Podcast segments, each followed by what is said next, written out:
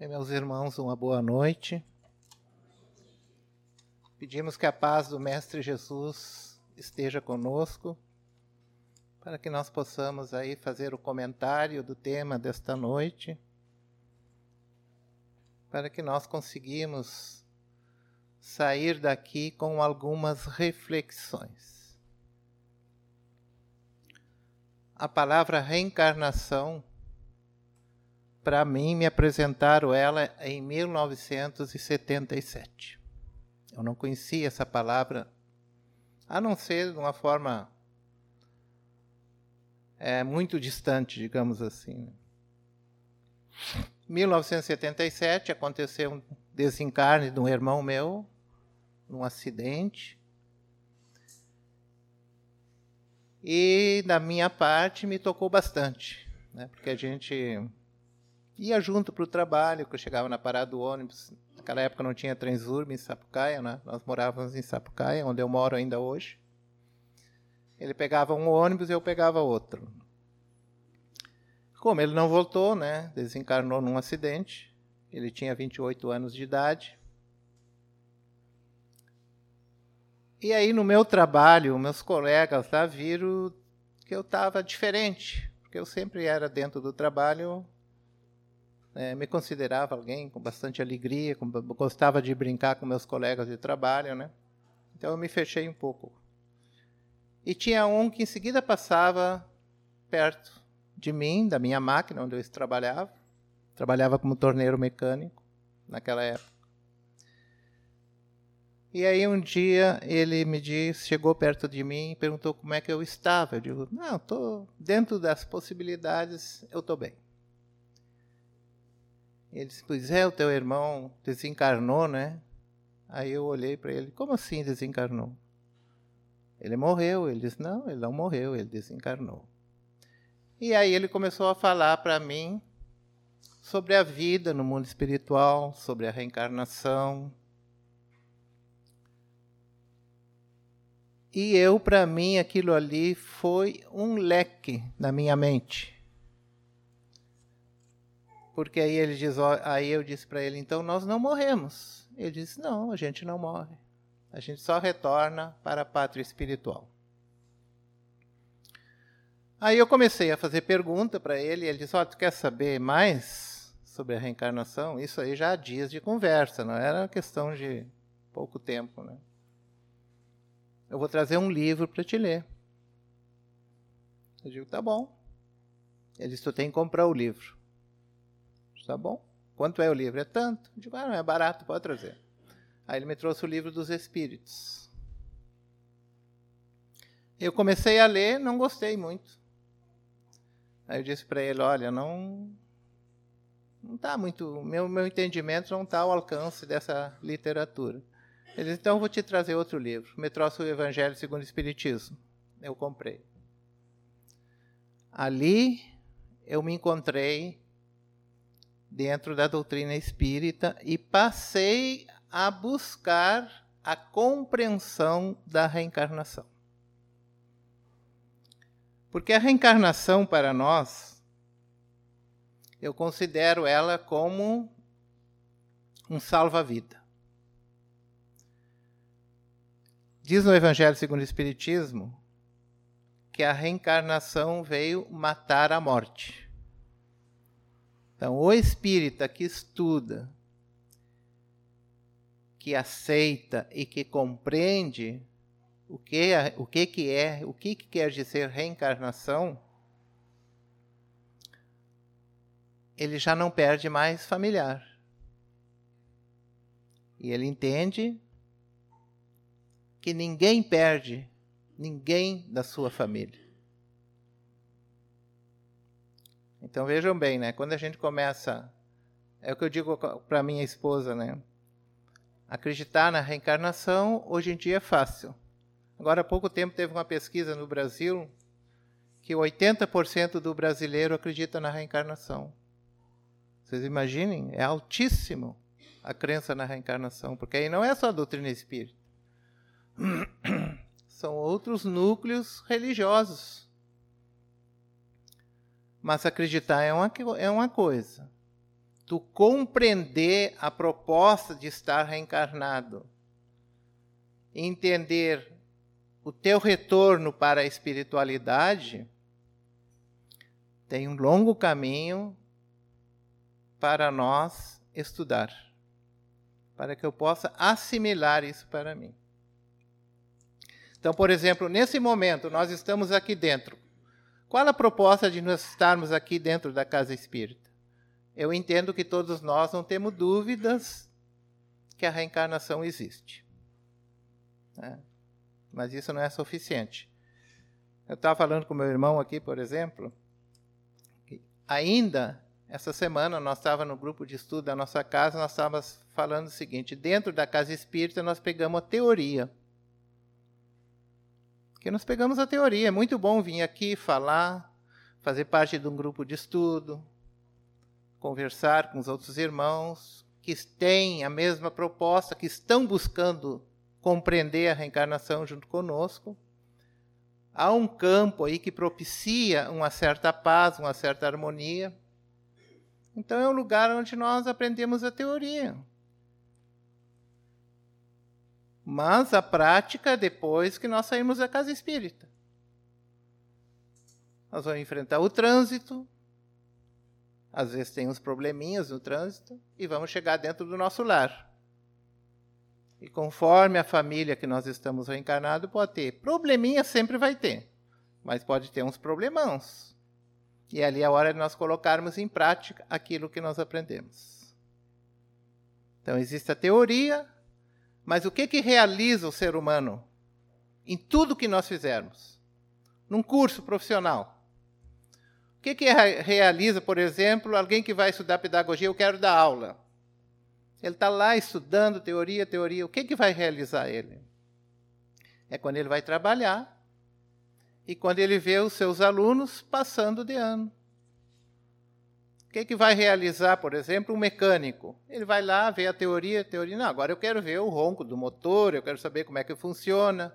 Aí ele vai lá e trabalha, quando ele faz aquela manutenção e fica bom, dá segurança para quem vai dirigir, ele se realiza com aquilo. A prática é que nos realiza. A teoria é teoria, mas ela é necessária. Eu preciso disso, nós precisamos da teoria para nós compreendermos o objetivo da reencarnação. Reencarnação e laços de família ou da família. Esse dia eu fui fazer uma palestra, uma palestra não, uma, fala, né, dentro de uma casa ali em Sapucaia. Eu moro em Sapucaia, mas não era na minha casa, na outra casa. E aí eu falei sutilmente sobre a reencarnação. Aí tinha um senhor, mais ou menos da minha idade, né? Em torno de uns 69, 70 anos. E aí ele fez aquela pergunta que Nicodemos fez para Jesus. Mas pode a gente, de tamanho que nós somos, depois de homem velho, reencarnar, entrar dentro da mãe de novo e nascer de novo?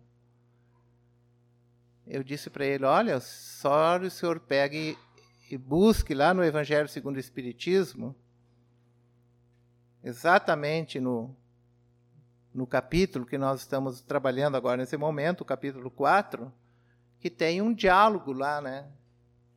De um senador romano com Jesus, ele faz essa pergunta para Jesus: Como pode um homem velho que nem eu entrar no ventre da minha mãe e nascer de novo?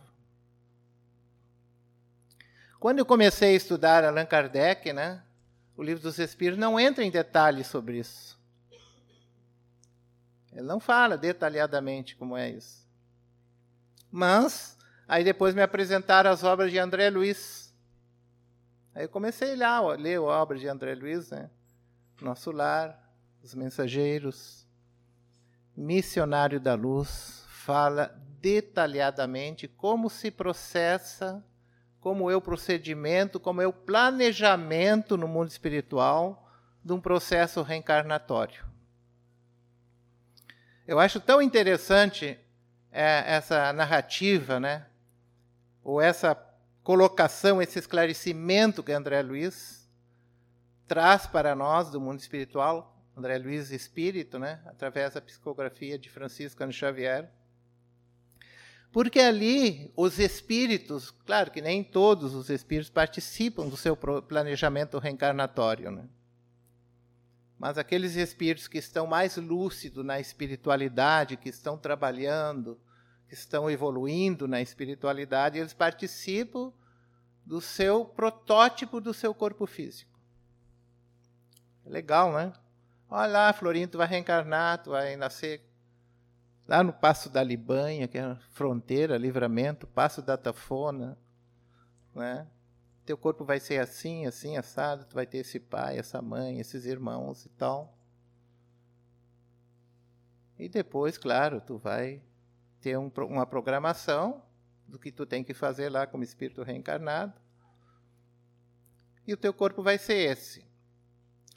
E ali naquele é, planejamento reencarnatório, o André Luiz acompanha uma moça, uma moça muito bonita na espiritualidade, e ela está ali, seu protótipo do seu futuro corpo que vai ser na Terra, que ela iria reencarnar. E aí o orientador dela, olhando para ela, ah, mas está muito bonito esse teu corpo, né? Está lindo, né? E ela diz, é mesmo, você é uma mulher muito bonita. E aí ele sugeriu para ela, quem sabe tu não põe um defeitinho na tua perna, para que tu dê uma mancadinha no caminhar. E ela diz assim: Mas por quê? Diz: Olha bem a prova da beleza física. Tu tem que desenvolver em ti a humildade, se libertar um pouco da vaidade. Então isso aí vai te ajudar muito. Esse defeitinho no teu corpo físico. E ela chegou à conclusão que o orientador dela estava certo. e assim eles fizeram. Mas no caso que eu vou citar aqui, que é o caso da reencarnação de Segismundo, o planejamento reencarnatório ele começa a se dar a aproximação do espírito com a sua futura família. Cada caso é um caso. O André Luiz fala: ninguém. A reencarnação é diferente para todo mundo, assim como é o retorno para o mundo espiritual. Nós temos as nossas digitais, que é nossa, é exclusiva nossa. Cada um tem a sua. Então, cada um tem o seu processo evolutivo. Ninguém é igual. Né? Então, o, o Sergismundo, que seria o futuro espírito que iria reencarnar, ele começou a visitar a família antes né, da concepção. Por que, que ele começou a, a, a, visitar aquela família? Porque o futuro pai teve uma desavença com eles em vidas passadas. Um tinha tirado a vida do outro. Era uma coisa forte. Então eles vinham para se reconciliar com aquilo. E a futura mãe dele era uma mulher equilibrada, que fazia a oração em casa, ela mantinha o equilíbrio dentro de casa. Olha a riqueza do detalhe que André Luiz fala, né?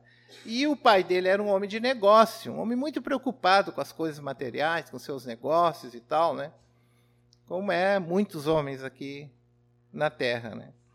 Quando o André Luiz então vinha em espírito, vinha em espírito, ele acompanhava ali às vezes a oração que aquela mulher fazia, tentando ajudar o esposo, que ela via que o esposo às vezes estava com perturbação, tentava ajudar ele.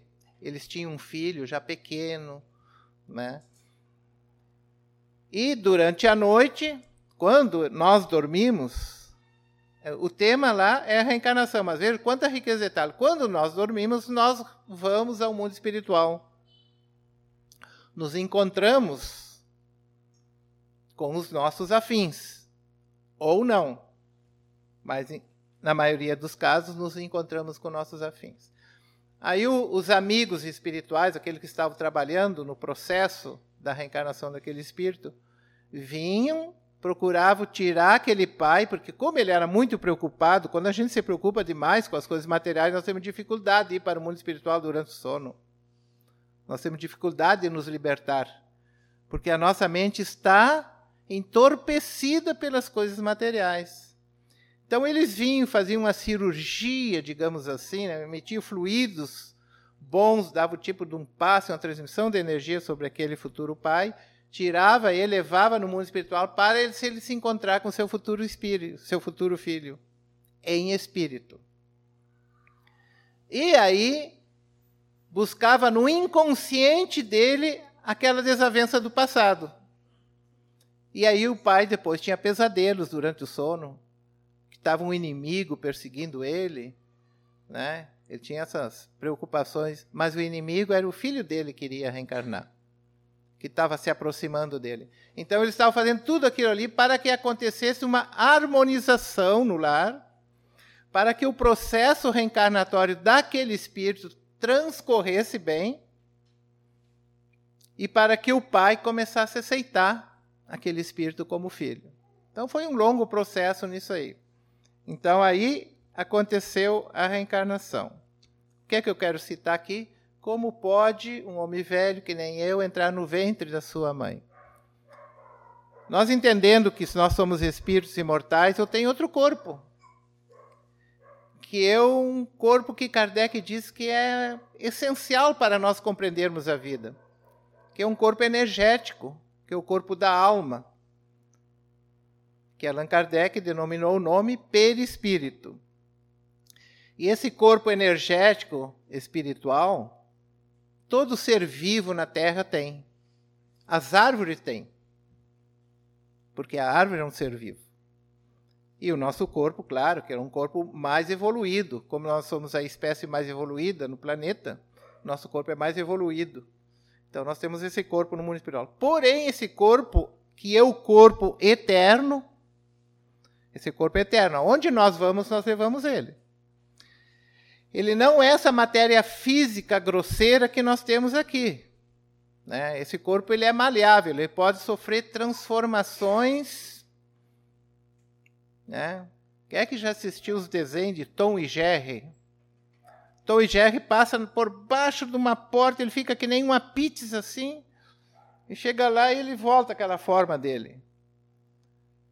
O nosso perispírito pode, pode sofrer todas essas mutações todas essas transformações, fisicamente falando.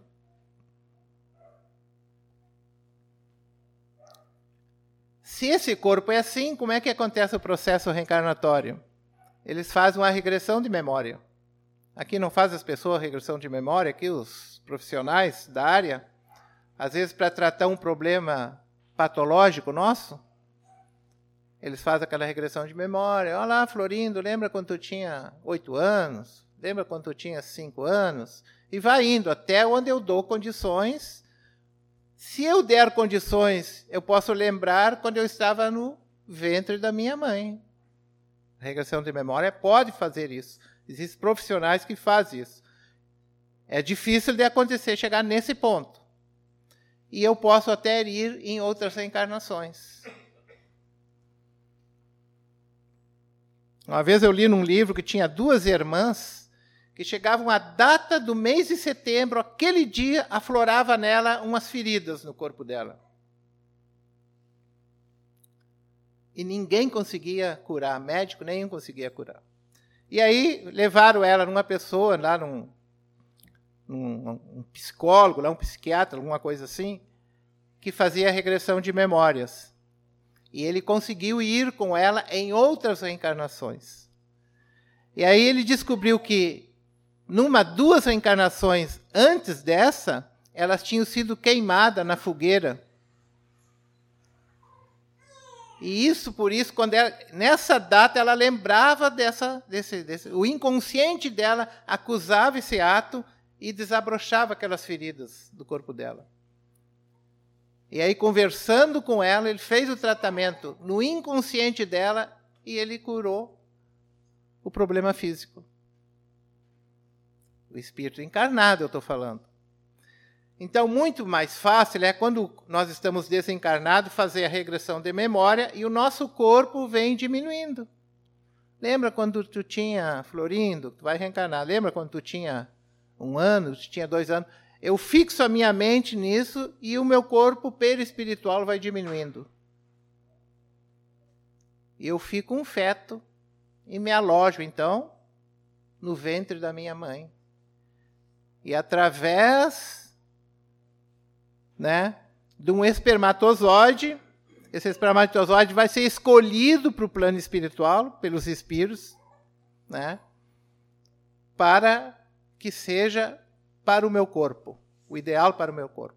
E ali então acontece de uma forma, digamos assim, quase que mecânica, porque ação do espírito, ação da biologia, o campo está ali propício e começa a acontecer então aquele espermatozoide se desenvolver e entrelaçar o espírito que ele está com o seu perispírito.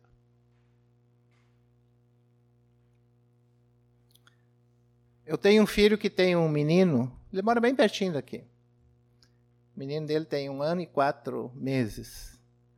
E aí ele diz, pai, como é que é mesmo a questão da reencarnação? Eu digo, vou te dar um livro e tu lê esse caso. Esse que eu estou falando aqui. Ele né, é, teve na, na, na, casa espírita até os 16 anos. Aos 16 anos, pai, não me obriga mais a ir na casa espírita. Ele para mim, eu digo, tá bom, não te obrigo. Agora tu é responsável por todos os teus atos, tudo se tu quiser. Mas eles, enquanto vai, vai na casa espírita. Até hoje ele vai, né? E assiste algumas palestras. E ele diz, eu quero ler a questão do livro. Aí quando ele leu, ele ficou encantado com a narrativa ali, com a narração de, de André Luiz, né? Eles, pai, como os espíritos respeitam a intimidade de um quarto, né? Vejam bem. Porque os espíritos não entram no quarto, assim, de um casal, assim, é, em harmonia, principalmente quando a mulher tem harmonia espiritual com ela. Ela cria barreiras que só entra ali os espíritos elevados. Os espíritos inferiores não entram. Vejam a importância de nós manter dentro do nosso lar o hábito da prece, a leitura evangélica, né, para nós criarmos uma harmonia dentro do nosso lar. E para isso nós precisamos colocar em prática aquele ensinamento que a gente aprende na casa espírita, como eu já falei antes, né? Então ele me comentando esse detalhe. Cara, depois a gente falou outros detalhes, mas que não veio o caso. Mas aí acontece então a regressão né, de memória aquele espírito. Então é ali que é assim que acontece a, a digamos assim o processo reencarnatório. E aí a gente é muito simples nós entender como é que isso pode acontecer. Certamente Jesus não falaria esses detalhes para Nicodemos. Como é que ele ia falar isso naquela época? Ele sabia disso, Jesus sabia, ele afirmou categoricamente que, que o que era espírito é espírito, o que era carne era carne. Ele deixou bem diferente, né? Ah, separou isso aí. E ainda ele disse: o espírito ninguém sabe de onde vem, ninguém sabe para onde vai. Até está lá no livro dos Espíritos a questão, né? Como é que é a criação do Espírito? Kardec faz essa pergunta. E os Espíritos disse: Isso nós ainda estamos estudando. Não é para agora. Procure se conformar com o que está aí. Aprenda o que está aí por enquanto. Porque não, não, não, Deus não vai dar para nós uma carga que nós não conseguimos compreender e carregar. Deus nos dá sempre aquilo que a gente pode carregar. Então nós muitas vezes fracassamos, não é porque Deus não é justo, é porque nós ainda somos muito imperfeitos. Muito bem. Quando esses espíritos reencarnam, quando a gente chega aqui, acontece que eu não sei mais quem eu fui no passado. As crianças têm uma vaga lembrança, né? Eu tenho três netinhos, e tem um, tem cinco anos de idade, e esse dia ele foi lá e fez uns desenhozinhos para mim. Ele diz, vô, eu já vivi há muitos anos. Eu digo, é? É. E aonde que tu viveu? Ele diz, no Japão. Digo, é, no Japão? Ele diz, é, vô. Eu não estava acreditando no que ele estava dizendo, mas eu queria saber, né? E aí ele diz, eu vivi em outro lugar também. É, aonde? Na Alemanha. Na Alemanha, ele diz, é, já vivi na Alemanha. Porque ele gosta de inventar as historinhas dele, né? Mas sabe como é que é. Aí eu fiz uma pergunta para ele, bem de adulto mesmo. Eu digo, isso aí foi em outras encarnações? Ele foi, foi, em outras encarnações. E ele cortou o assunto, não falou mais naquilo. Aí eu falei para minha esposa: será que ele tinha noção do que ele estava dizendo? Será que era alguém que estava induzindo ele a falar isso ou não? Então nós não lembramos do passado, entre aspas, porque nós temos as brechas de percepção. Sabe aquela coisa que tu vai num lugar, alguém faz uma coisa, fulano faz isso. Não, mas para isso aqui eu já vi um dia na minha vida, isso já aconteceu comigo. Ou tu vai num lugar, mas esse lugar aqui eu conheço. Às vezes não é exatamente aquele lugar, mas é um lugar muito semelhante que tudo teu inconsciente parece que é familiar. Então, eu chegando na minha família, eu não vou lembrar meu pai, minha mãe, quem foi em outras encarnações, nem meus irmãos. Aí está a justiça divina. Tem muita gente que diz, mas como é que eu não lembro? Eu digo, é ótimo tu não lembrar. Né? Imagine lá o questão do Segismundo, se ele lembrasse ali o pai dele, que tinha sido inimigo de outras vidas, que um tinha tirado a vida do outro. Como é que ia ser o convívio entre pai e filho?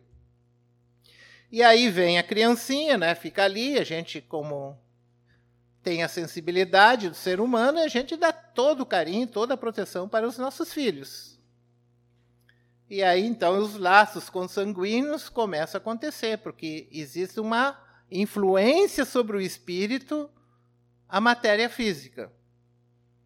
Então existem os laços da carne, que não tem nada a ver com a espiritualidade, mas ele recebe uma enorme influência sobre nossas vidas. E aí o pai e a mãe devem, então, receber e tratar bem aquela criança. Ele vai crescer, vai se desenvolver e depois ele vai tocar a vida dele né? Nossos filhos casam, vão lá ter a vida dele com a família dele, mas o pai e a mãe têm um dever perante a vida de conduzir bem o seu filho, de preparar ele para enfrentar os desafios lá fora. Então, o que é que a gente busca? Vamos dar para ele a instrução, né? Procurar dar um colégio legal, uma professora legal que vai ensinar bem, e depois nós vamos que ter que dar também para eles o essencial, que é a educação. A educação não é o professor que tem que dar. É, tem muitos professores que trabalham nas casas espíritas, né? E na, no Obreiros tem, então, uma professora que ela diz: É, mas os colégios estão educando hoje em dia. Eu digo porque a família está falhando. Porque não é função do colégio educar. É, educar, quem tem que educar é o pai e a mãe, que tem que ensinar os bons hábitos, né? a disciplina, a obediência. Né? Então, o pai e a mãe devem, com certeza, apresentar para o seu filho uma ideia de Deus. Né? O que, que é Deus? Né? Para nós entendermos isso. Nosso Criador, saber entender que nós somos irmãos, que o meu filho, ele está meu filho, mas ele é meu irmão. A minha esposa, os caras a minha esposa, não, é minha irmã que está junto na condição de esposa, assim como eu na condição de esposo. Nós estamos ali. Né? E a ideia da reencarnação, ela vai nos falar isso da família aqui, que a gente né, nem toda família corporal é uma família espiritual. E os laços, às vezes, são muito frouxos numa família. Agora, por exemplo, nós acabamos de ter uma eleição no Brasil. Talvez com vocês não aconteceram, né? Mas eu vi pessoas conhecidas minhas, do trabalho, às vezes profissional. Esses dias um rapaz me disse assim para mim: Tu sabe, Florindo, que o meu pai faz quatro meses que não me visita. Ele ia todo fim de semana na minha casa. Sabe por quê? Porque eu não vou, não vou votar em determinado partido que ele quer. O que, que vocês acham? Dentro da nossa casa, brigar por causa de um partido político. Tu nem conhece aquela pessoa, conhece ele assim da televisão, mas nunca conviveu com aquela pessoa, que tu defende ele a unhas e dentes. E aí por que, que as pessoas brigam por isso? Porque os laços estão frouxo, não há tenacidade na família. Eles colocam, às vezes, algo de fora mais importante do que a família. Deveria ser o inverso. Né?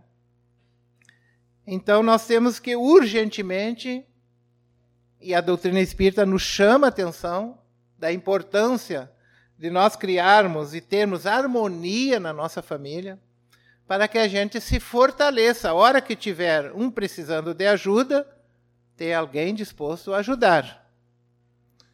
Que quando os velhinhos ficam velhinhos, que ele não seja um estorvo na família.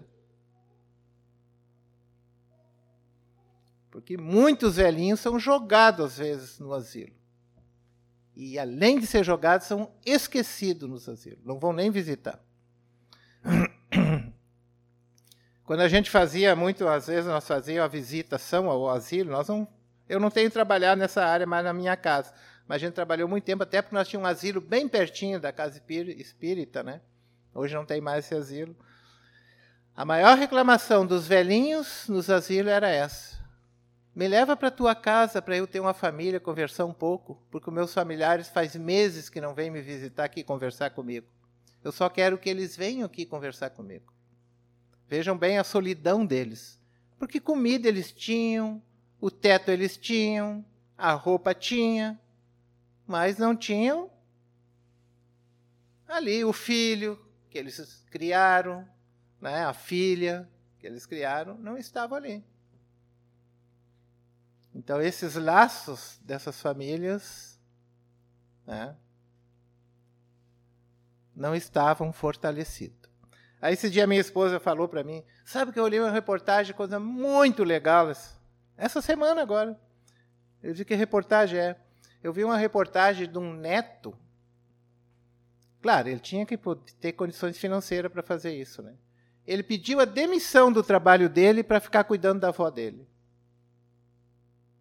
Cuidava ela, dava banho, dava comida, tudo, até ela desencarnar. O que que vocês acham, nós espíritos que acreditamos na vida do mundo espiritual, vai acontecer quando essa vozinha desencarnar e ir para o mundo espiritual.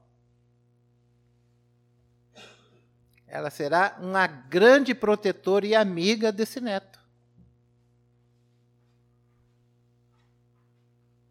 Né? O que é que Jesus diz?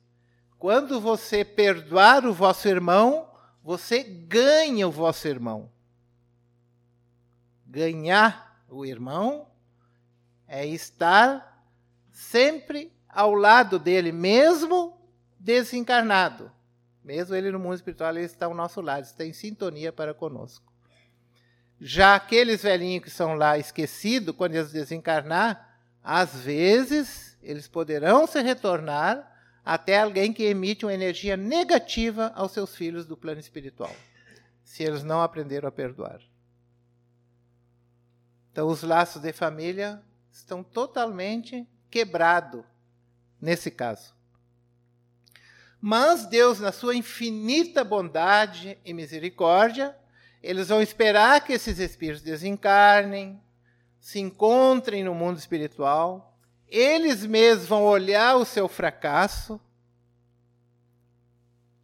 e vão se preparar para reencarnar de novo. Porque Deus tem todos os meios de fazer com que nós evoluímos e desenvolvemos em nós aquilo que muitos de nós buscamos diariamente: o amor.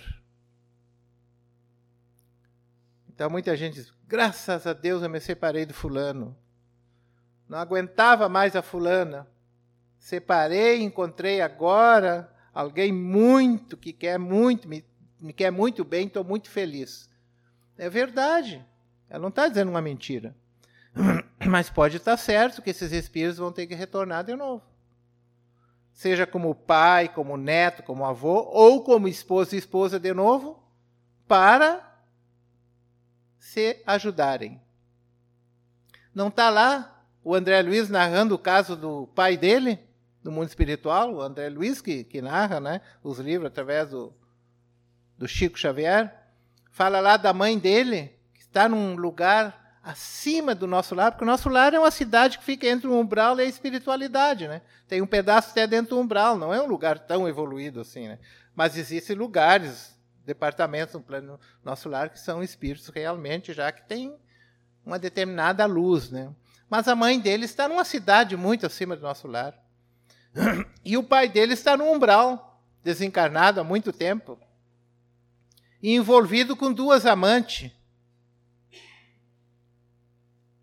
E aí ele vai ao encontro da mãe dele lá, né? Fica encantado com aquele lugar. E a mãe dele diz para ele: Eu vou ter que reencarnar. Mas, mãe, a senhora não precisa? Não, eu preciso. Eu vou como esposa do fulano, que é o esposo dela, que é o teu pai.